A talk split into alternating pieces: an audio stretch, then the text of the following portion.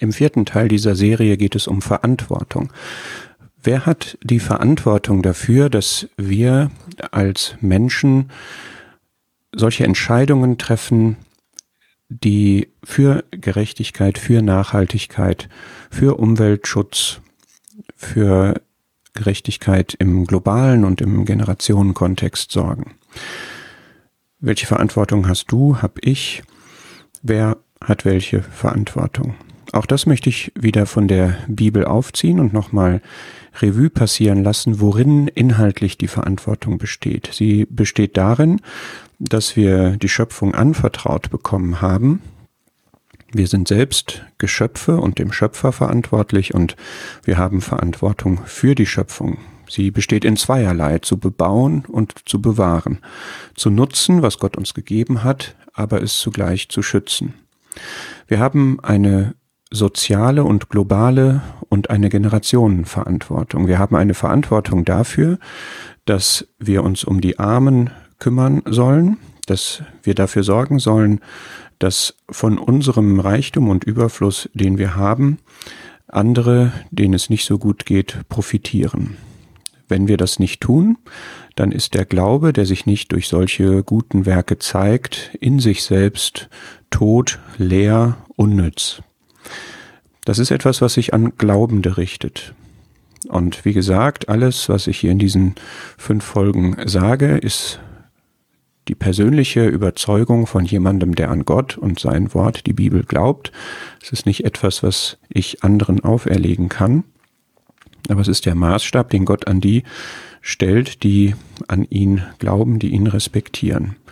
Und der Glaube besteht eben darin, dass ich das, was ich von Gott bekomme, in der Verantwortung ihm gegenüber nutze und verwende, dass die Liebe, die ich von ihm erlebt habe, auch mich prägt und mein Verhalten gegenüber anderen prägt. Gott hat uns die Welt anvertraut. Wir gebrauchen sie, weil er sie uns zum Nutzen gegeben hat, aber sie, wir gebrauchen sie nicht als Eigentum egoistisch für uns, sondern wir äh, gebrauchen sie sozusagen treuhänderisch und achten dabei auch darauf, dass die uns folgenden Generationen etwas davon haben und genauso auch wieder in Verantwortung vor Gott die Welt benutzen können. Das ist das Koordinatensystem, in dem wir uns befinden. Das ist die Verantwortung, die wir haben, wenn wir den Blick jetzt nur auf die Umwelt, auf die Menschheit und auf die Zeitschiene richten.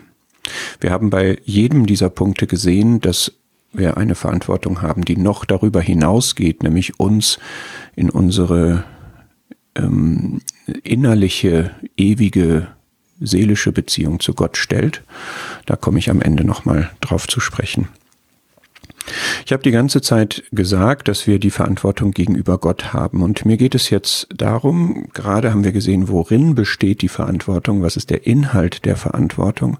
Aber jetzt soll es darum gehen, wer hat die denn? Und erst einmal hat der Mensch diese Verantwortung vor Gott. Micha formuliert das, der sogenannte kleine Prophet Micha formuliert das sehr gut. Er sagt nämlich, Gott hat dir kundgetan, o Mensch, was gut ist. Die Kommunikationsrichtung ist erst einmal von Gott zu den Menschen. Gott ist der Schöpfer, er hat eine Ansage an die Menschen. Und er ist ein guter Gott, deswegen sagt er den Menschen, was gut ist. Und er hat eine Forderung. Die Forderung kann er stellen als der Schöpfer an sein Geschöpf, als der Herr, an dem, dem, den er beherrscht, den er regiert und er fordert etwas, damit das, was gut ist, auch hervorkommt. Der Zustand, den wir im Moment haben, ist nicht gut. Er ist in vieler Hinsicht nicht gut. Es geht der Schöpfung nicht gut. Es geht vielen Gesellschaften nicht gut. Es geht vielen Teilen der Menschheit nicht gut. Es geht auch, wenn wir ehrlich sind, uns nicht gut. Und zwar insbesondere geht es uns seelisch nicht gut. Warum geht es uns nicht gut? Weil wir nicht Gottes guten Rat befolgen, weil wir uns von ihm abgewandt haben weil wir nicht Recht üben, sondern ungerecht sind, wie Micha das hier formuliert, weil wir nicht die Güte lieben, sondern egoistisch sind und einander im Zweifel auch gerne mal einen verpassen, anstatt einander Gutes zu tun, und weil wir im Kern nicht demütig, sondern hochmütig sind, weil wir insbesondere Gott gegenüber meinen, wir wüssten es besser, wir könnten ohne ihn leben und wir müssten uns nicht an seine guten Gedanken halten, sondern wir wandeln lieber ohne als mit unserem Gott. Und deswegen denke ich, dass wir für viele dieser globalen, sozialen, ökologischen, intergenerativen Probleme keine nachhaltige, belastbare, stabile und segensreiche Lösung finden werden, wenn wir nicht diese Grundbeziehung zu Gott korrigieren werden. Jetzt sind die Verhältnisse, wie sie sind, und Römer 13 sagt etwas darüber, dass es Regierung gibt und dass es Menschen gibt, die der Regierung untergeordnet sind. Das ist auch unser Staatssystem. Wir haben ein Volk und wir haben die Regierung, wir haben die Bevölkerung, die Bürger und wir haben die Regierung. Und die Devise, die Gott gibt, ist in Römer 13, dass jeder den obrigkeitlichen Gewalten, wie es hier formuliert ist, also der Staatsgewalt, der Staatsautorität, jeder Art von Behörde untertan, untergeordnet sein soll. Gott wäre am liebsten unmittelbarer, respektierter König in Anführungszeichen über jeden Menschen, aber er respektiert die von Menschen gemachte Regierungsgewalt in welcher Staatsform auch immer.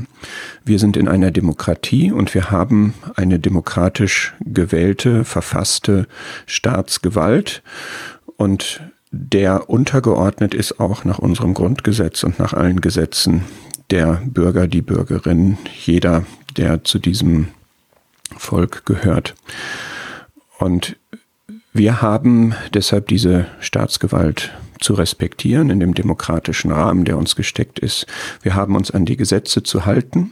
Es ist hier am Ende gesagt, dass wir dem die Steuer geben sollen, dem die Steuer gebührt, dem den Zoll, dem der Zoll gebührt, dem die Furcht, die, die, dem die Furcht, also der Respekt, die Unterordnung und dem die Ehre, dem die Ehre gebührt. Das heißt, wir halten uns an die bestehenden Gesetze. Bezogen auf Fridays for Future gilt es auch für das jeweilige Schulgesetz, was eine Schulpflicht anordnet. Das gilt für die Gesetze, die uns eine Versammlungsfreiheit ermöglichen in dem darin gegebenen Rahmen, die uns eine Meinungsfreiheit ermöglichen in dem dafür wiederum gesteckten Rahmen, die demokratische Prozesse vorgesehen hat, in denen auch diese Anliegen untergebracht werden können. Und ähm, ganz vieles von dem, was wir hier besprechen, ähm, können wir persönlich umsetzen, ohne dass es dafür gesetzliche Regelungen braucht. Und das ist der Punkt, auf den ich gerne hier auch anhand von Römer 14 kommen möchte, dass jeder von uns für sich selbst Gott Rechenschaft geben wird. Das gilt mit der Ewigkeitsbeziehung für unser ganzes Leben. Wir werden einmal vor Gott stehen und für unser ganzes Leben Rechenschaft ablegen.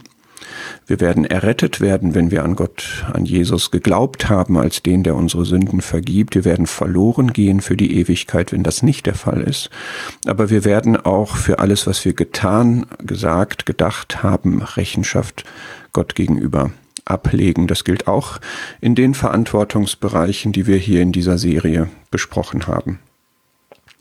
Und auch hier möchte ich gerne eine Perspektive geben im Kontext der Verantwortung der Regierungsgewalt, die Verantwortung für die großen Entscheidungen, über die wir hier in puncto Klimaschutz, Energieversorgung und so weiter reden, liegt bei der Regierung. Wir respektieren deren Entscheidungen. Wir haben Möglichkeiten, ähm, sie zu bewerten. Es gibt auch ähm, demokratische Prozesse, in denen sich immer wieder die ähm, Machtverhältnisse verändern. Und letztlich sagt die Bibel, dass all das letztlich an Gottes, ähm, unter Gottes Zulassung geschieht. Und welche Regierungen wir auch immer haben, dass wir sie zu respektieren haben. Und man kann da sicherlich geteilter Meinung darüber sein und auch darüber diskutieren, was gute und was nicht gute Entscheidungen sind, inwieweit die Regierung ihrer Verantwortung gerecht wird oder auch nicht. Das möchte ich jetzt auch nicht bewerten. Ich möchte nur die Perspektive aufzeigen, dass es einmal eine Regierung geben wird, die perfekt ist. Und der Philipperbrief sagt das in Kapitel 2. Gottes Sohn Jesus Christus ist Mensch geworden. Er hat sich erniedrigt. Gott wurde Mensch. Und er hat sich erniedrigt bis an das Kreuz und bis in den Tod. Er hat sich absolut gedemütigt für die Mission, die er hatte, nämlich Menschen zu erretten, die Sünden der Menschen auf sich zu nehmen, die an ihn glauben würden, um ihnen diese vergeben zu können. Und dann hat Gott ihn aus dem Tod auferweckt, er hat ihn in den Himmel aufgehoben, er hat ihm dort einen Ehrenplatz gegeben und es wird in Zukunft ein Moment sein, wo sich jedes Knie beugen wird, wo dieser Herrschaftsanspruch respektiert werden wird, den er jetzt schon hat und jeder bekennen wird, dass Jesus Christus Herr ist zur Verherrlichung Gottes.